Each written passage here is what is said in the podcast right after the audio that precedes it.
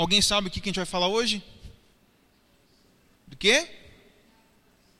Só o Márcio sabe, só. O Sérgio também. Espírito Santo. Vamos falar hoje sobre o Espírito Santo. É, tem. Acho que hoje completam três semanas que eu estive pregando aqui, justamente é, nessa semana dos Calebes, e eu estava falando sobre a Trindade. E como a Trindade é um negócio muito complexo, eu separei em duas partes. É, na, três semanas atrás eu falei sobre o Filho. É, não, por que eu não falei sobre o Pai? Porque ninguém tem dúvida que o Pai é Deus. Então a gente não precisa falar sobre isso. A, as dúvidas são se Jesus Cristo é Deus e se o Espírito Santo é Deus. Semana, três semanas atrás falamos sobre Jesus. Acredito que ficou bem claro que Jesus é Deus em todos os sentidos, de todas as maneiras, e não há dúvida. Se você não veio, então você acessa lá, é youtube.com.br Adventista Jardins IPs, e está lá a pregação lá sobre a Trindade. Foi no dia 25 de agosto, se não me engano. E hoje nós vamos falar sobre o Espírito Santo. E aí vamos ver por que, que tem tanta confusão, por que, que tanta gente fala que o Espírito Santo é Deus, se ele é Deus, se ele não é. Por que, que tem essa confusão? Acho que eu não vou nem entrar tanto no porquê tem essa confusão, eu vou direto na solução. Eu vou falar assim, ele é Deus, pronto, acabou e está aqui na Bíblia. É mais ou menos isso que a gente vai estudar hoje. Antes de a gente começar, eu vou fazer uma breve oração. Me acompanhe, por favor. Jesus Cristo, eu te peço que o Senhor esteja presente aqui, ó Pai.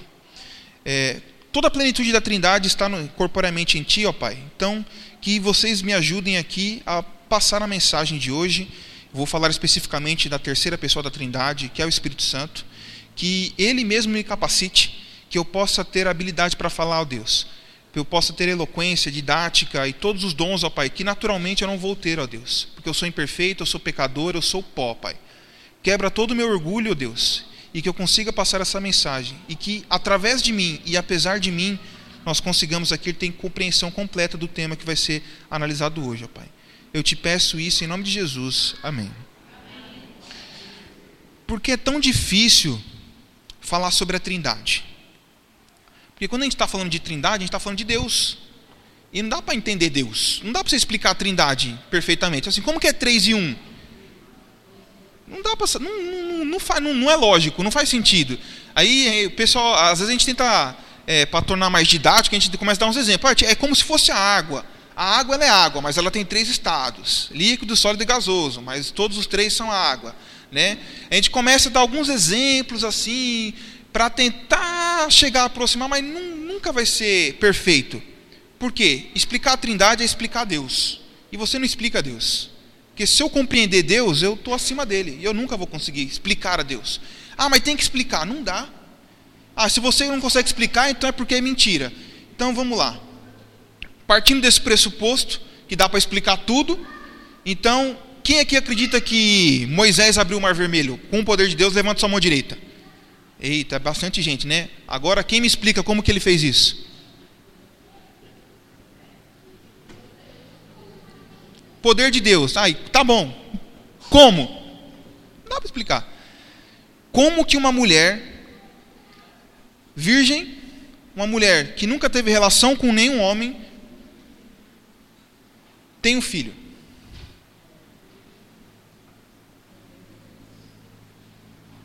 Não dá para explicar tudo. Como a gente gosta de citar bastante, Deuteronômio 29 e 29. O que foi revelado para nós, para nossos filhos, é para a gente entender. O que não foi revelado, não tem o que fazer. Então, o que, que eu vou fazer aqui hoje? Eu não vou explicar a trindade porque eu não vou poder. É, é mentira isso. Eu falar, vou explicar para você a trindade. Não dá. Mas o que a, o que a Bíblia deixou revelado para mim, eu consigo explicar um pouco. E a Bíblia me deixou revelado que o Espírito Santo é uma pessoa e é Deus. E é o que a gente vai ver hoje. Algumas pessoas dizem que o Espírito Santo ele é assim, parte de Deus, uma emanação de Deus, ou até mesmo de Jesus Cristo, que ele não é uma pessoa individual. É, emanação é como se fosse assim: imagina que eu tacasse uma pedra num lago, aí sairiam várias ondinhas, né? É como se fosse o Espírito Santo fosse uma, uma emanação de Deus. Então, é um resultado de uma força de Deus. Mas não é isso, por quê? Porque nós vamos ver aqui na Bíblia. Abram a Bíblia de vocês em João, capítulo 14. Capítulo 14 de João, versículo 26. 14, 26.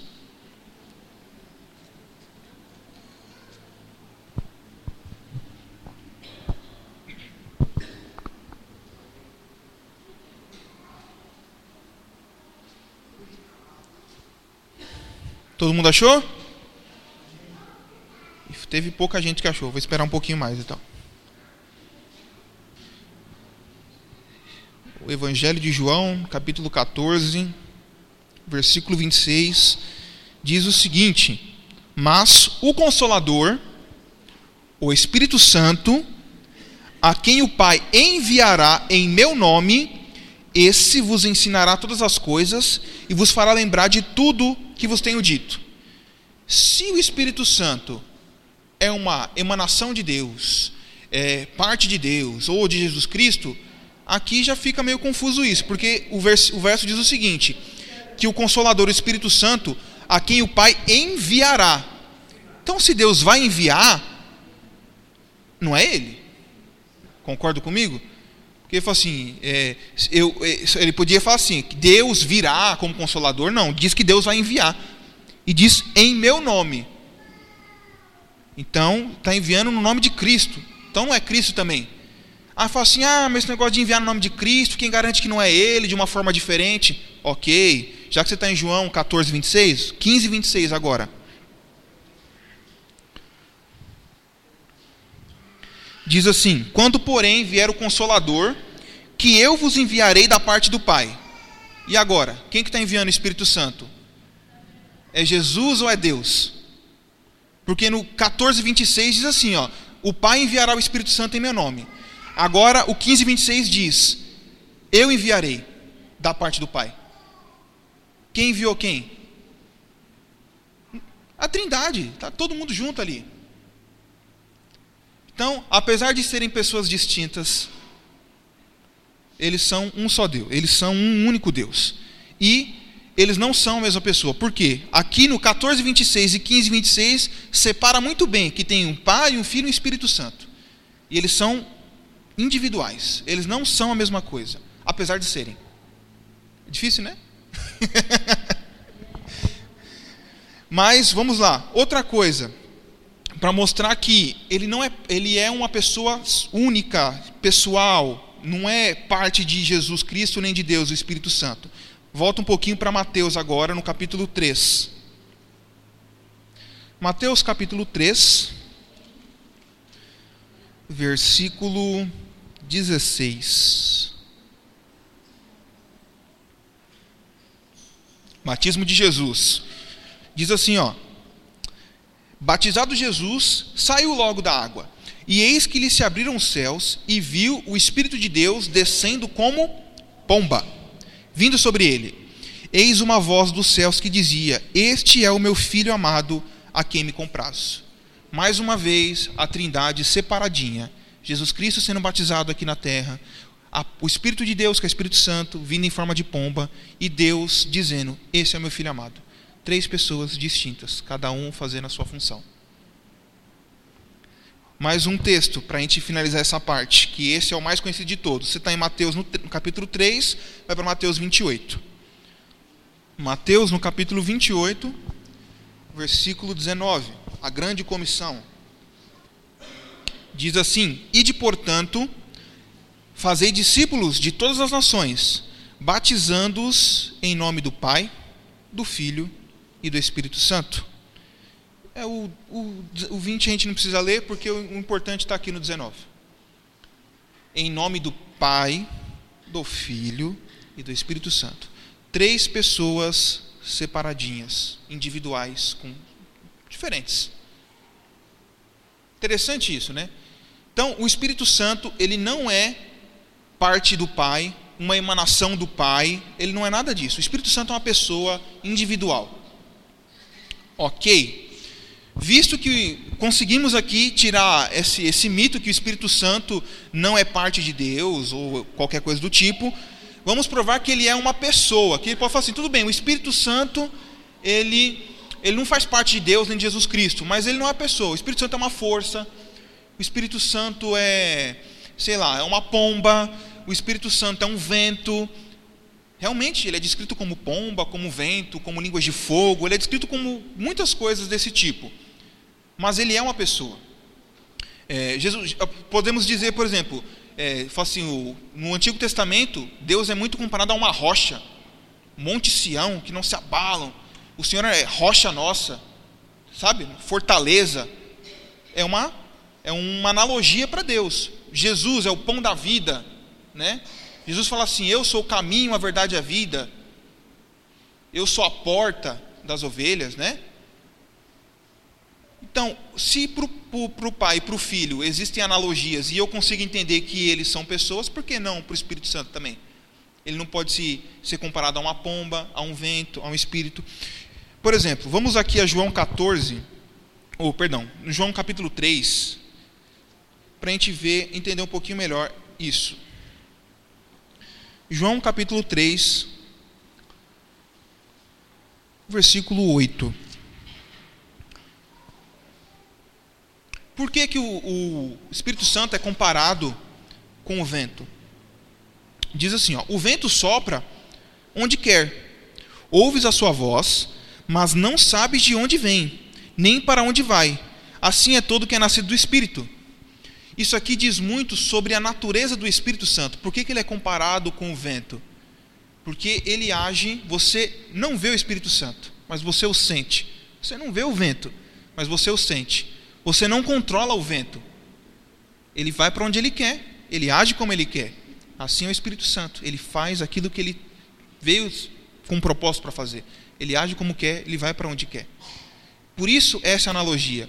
Lembra, é, é, isso é muito confuso porque o espírito é, é pneuma é, em grego. É, e isso quer dizer o quê? É vento. É, é isso. Só que é, por isso que até a gente tem umas palavras aí em português até que pneu é porque tem ar dentro. Pneumático são coisas que são movidas através dessa força pelo, né? Então, o espírito aqui, pneuma, é a expressão que o, aqui o Novo Testamento está usando para falar do Espírito Santo. É só isso. É, a gente já leu, mas vamos ler de novo. João, a gente ainda está em João, vamos para o capítulo 16, versículo 13.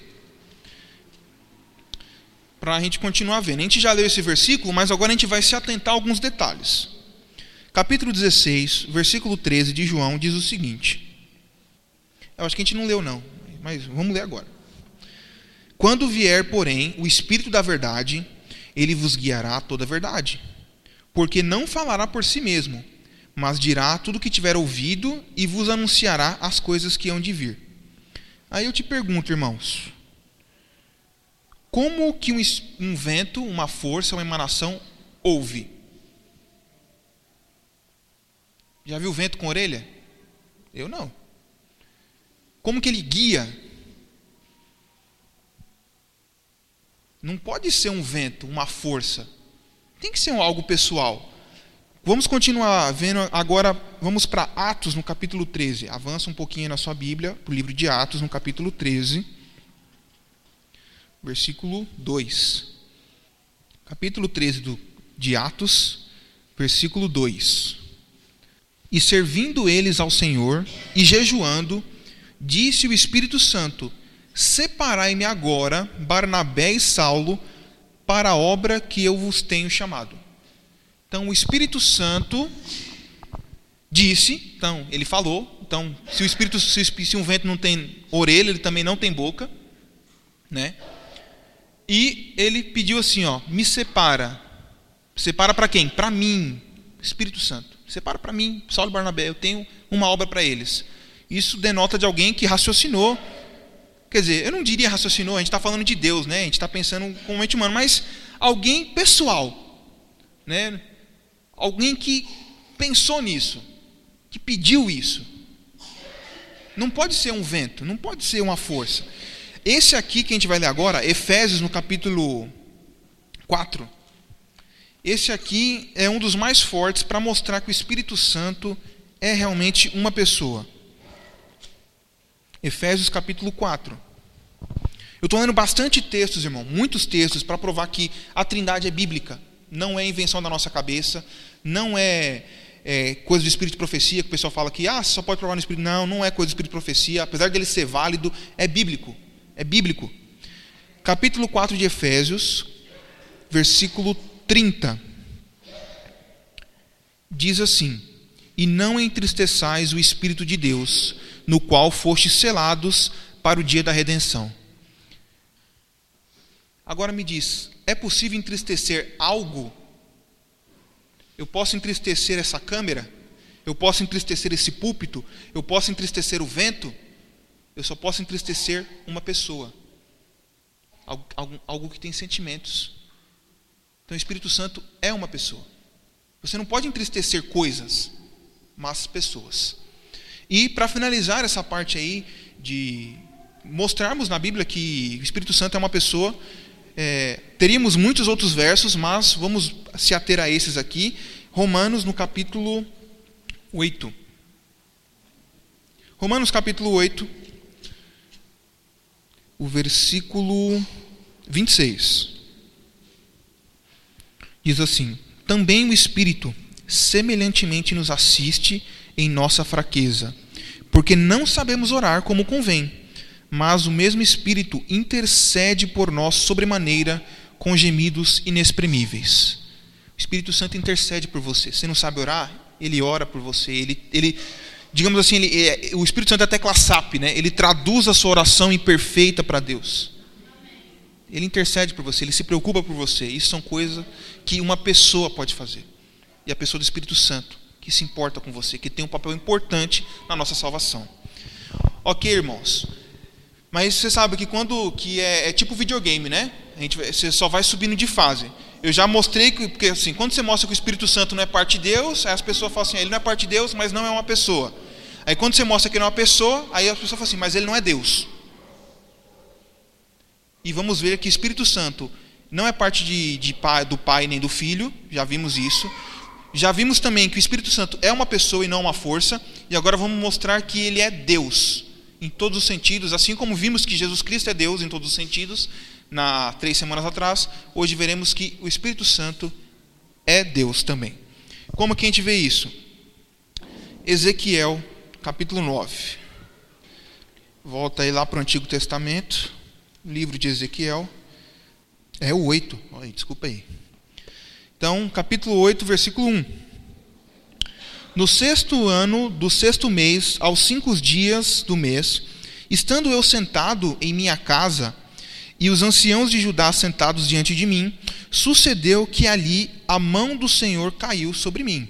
Então, Ezequiel estava sentado, nessa data que ele especificou aqui, e a mão do Senhor, Deus, né, veio, Deus Pai, no caso aqui, que era a noção que é, se tinha na época, caiu sobre ele. Aí o versículo 2 diz: Olhei, e eis uma figura como fogo, desde os seus lombos e daí para baixo era fogo, e dos seus lombos para cima, como resplendor de metal brilhante. Estendeu ela dali uma semelhança de mão e me tomou pelos cachos da cabeça. E o Espírito me levantou. E quem levantou ele? Foi o Senhor ou foi o Espírito? Mas o versículo 1 fala Senhor. E agora? Quem levantou? É a mesma pessoa. O Senhor aqui é Deus. E o Espírito Santo é Deus. Mais um versinho para a gente ver que o Espírito Santo é Deus. 2 Coríntios capítulo 3. Vamos lá para o Novo Testamento agora. 2 Coríntios capítulo 3. O versículo 17. 2 Coríntios 3, 17. Ora, o Senhor é o Espírito, e onde está o Espírito do Senhor, ali há liberdade. Senhor, Espírito. Vamos continuar. Volta um pouquinho para Atos. Esse aqui é, é um dos mais poderosos para mostrar que o Espírito Santo é Deus. Atos capítulo 5, a história de Ananias e Safira. Capítulo 5 de Atos, versículo 3. Diz o seguinte: então disse Pedro: Ananias, por que encheu Satanás o teu coração para que mentisses ao Espírito Santo, reservando parte do campo? Ananias mentiu para quem? Segundo o versículo 3. Para quem, irmãos? Acorda aí, irmãos. Ananias mentiu para quem? Segundo o versículo 3 de Atos, no capítulo 5. Ai, está fraco. Mentiu para quem? É, tá quase bom. Vamos lá. Então, Ananias mentiu para o Espírito Santo quando ele reteve parte do valor. Vamos seguir a leitura agora. Conservando porventura não seria teu, e vendido não estaria no teu poder, como, pois, assentaste no seu coração esse, esse desígnio? Não mentiste aos homens, mas a Deus. E aí? Espírito Santo, Deus, é a mesma pessoa. E agora, irmãos, esse aqui, é, para finalizar essa parte é, de provar que o Espírito Santo é Deus, vamos para Isaías, capítulo, 5, capítulo 6. Isaías, capítulo 6. Esse aqui é, um, é uma prova em, em, dois versos. Primeiro leremos o Isaías capítulo 6, depois leremos um versinho em Atos. Isaías capítulo 6, vamos ler a partir do versículo 1. No ano da morte do rei Uzias, eu vi o Senhor assentado sobre um alto e sublime trono, e as abas das suas vestes enchiam o templo. Serafins estavam por cima dele Cada um tinha seis asas, com duas cobria o rosto, com duas cobria os pés e com duas voava. E clamavam uns para os outros, dizendo: Santo, Santo, Santo é o Senhor dos exércitos.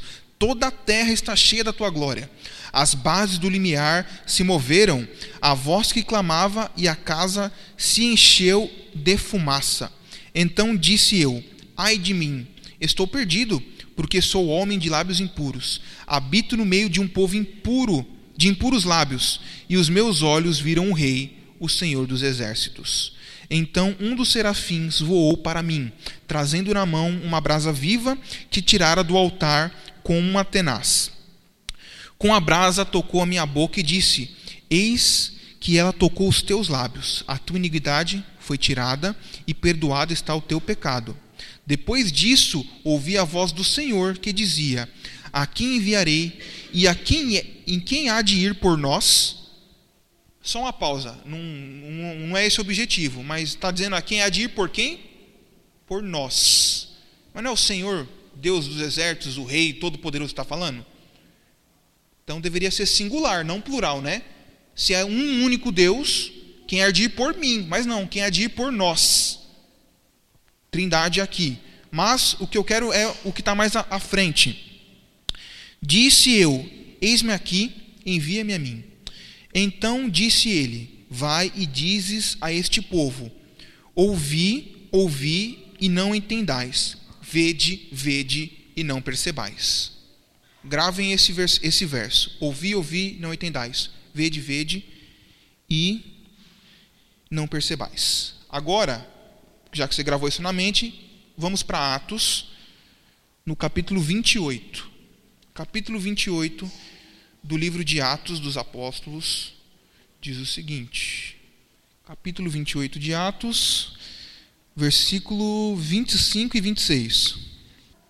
E havendo discordância entre eles, despediram-se dizendo, é, despediram-se, dizendo Paulo estas palavras: Bem falou o Espírito Santo a vossos pais, por intermédio do profeta Isaías, quando disse: Vai a este povo e dize-lhe: De ouvido ouvireis e não entendeis, vendo vereis e não percebeis. Vocês perceberam que é o mesmo versículo que a gente acabou de ler? Só que Paulo diz, atribui isso a quem? Ao Espírito Santo. Em Isaías, quem diz ao Senhor. E Paulo diz, bem disse o profeta Isaías, o Espírito Santo, através do Espírito Santo. Não há dúvidas, irmãos. Teria muitos outros versos para mostrar que o Espírito Santo é Deus, só que aí viraria vigília. Mas isso aqui eu acho que é o suficiente para mostrar que o Espírito Santo é Deus. Então, quando vierem aí com ventinho de doutrina, pessoal dizendo que o Espírito Santo não é Deus, que isso é invenção da igreja de 27 dia, na Bíblia temos a prova de que não é isso. Irmãos, para finalizar, eu quero aqui citar é, qual é o papel do Espírito Santo, porque nós, é, no como é, é, essa é uma pregação em duas partes, por isso que eu cito muito o que eu falei na última pregação, né, de três semanas atrás. Nós vimos que Por que, que é, é, são três pessoas? Né? Porque cada pessoa tem uma função na, na nossa salvação: o Pai, o Filho e o Espírito Santo. O Pai e o Filho explicamos outra semana e vamos entender qual o papel do Espírito Santo aqui na Terra para nós, né? Um dos um, um, eu, eu separo assim, ele tem muitas funções, mas eu separei as que eu achei assim mais importantes. 2 Coríntios, no capítulo no capítulo 1. Abra a Bíblia de vocês no livro de 2 Coríntios, capítulo 1, o versículo 21 e 22. Mas aquele que nos confirma convosco em Cristo e nos ungiu é Deus, que também nos selou e nos deu o penhor do Espírito em nosso coração. Um dos papéis do Espírito Santo, irmãos, é nos garantir a salvação.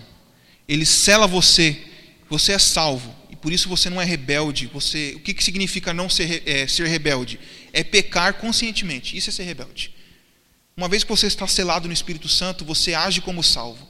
E o papel do Espírito Santo, um dos papéis do Espírito Santo é esse: é agir em seu coração para que você não cometa atos de rebeldia contra Deus. Um outro papel do Espírito Santo é ensinar algumas verdades que nós não entenderíamos sem ele. Exemplo, ler a Bíblia. Ler a Bíblia sem o auxílio do Espírito Santo é um erro tremendo.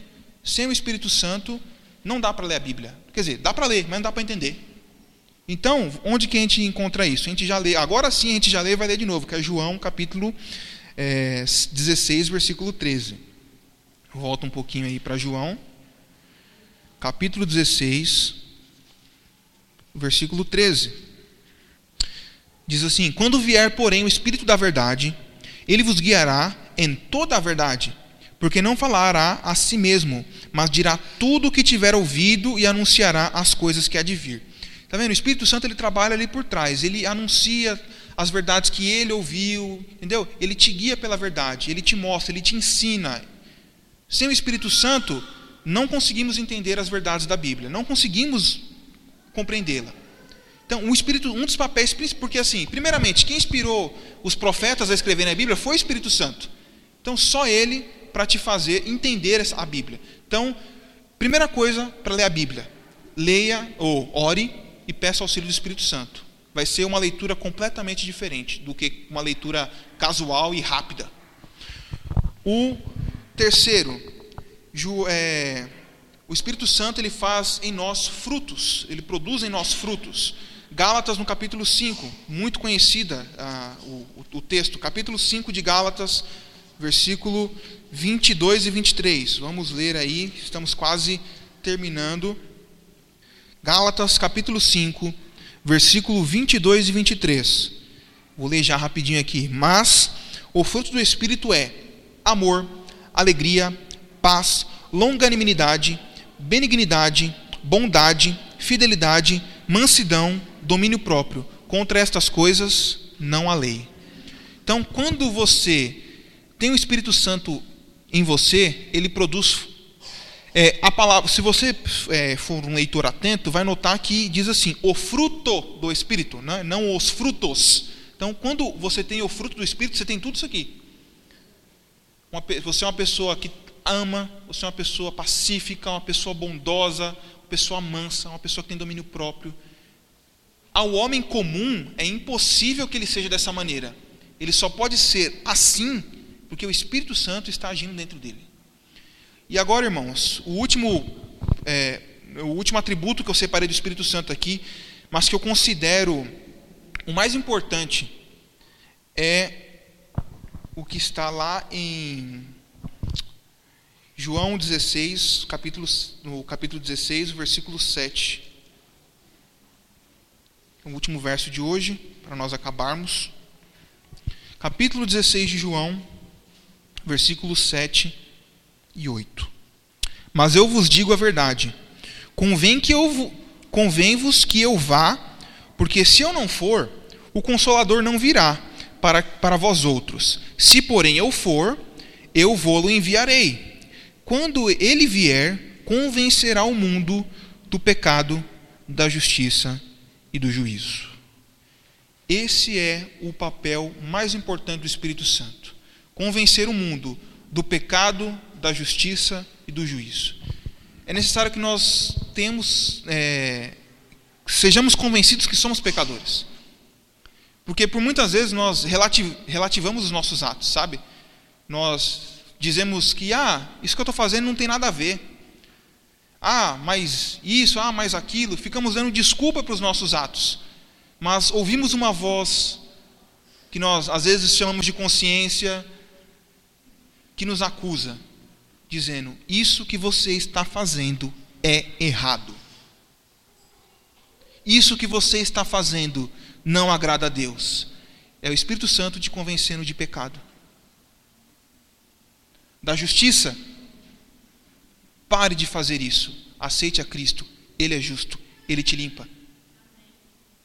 E do juízo, se você insistir, você vai ter que pagar pelos seus atos. Porque Cristo pagou. Mas se você não aceita a justiça de Cristo, o juízo vai vir. E você vai pagar pelo esse, esse ó, seu ato. Eu, eu considero isso, o agir do Espírito Santo, de convencer as pessoas do pecado, da justiça e do juízo, o mais importante. Porque é assim que as pessoas são salvas. Se você não reconhece que você é pecador, se você não tem essa compreensão, você não, vai, você não pode ser salvo. Como pode alguém não arrependido ir para o céu? Não tem como.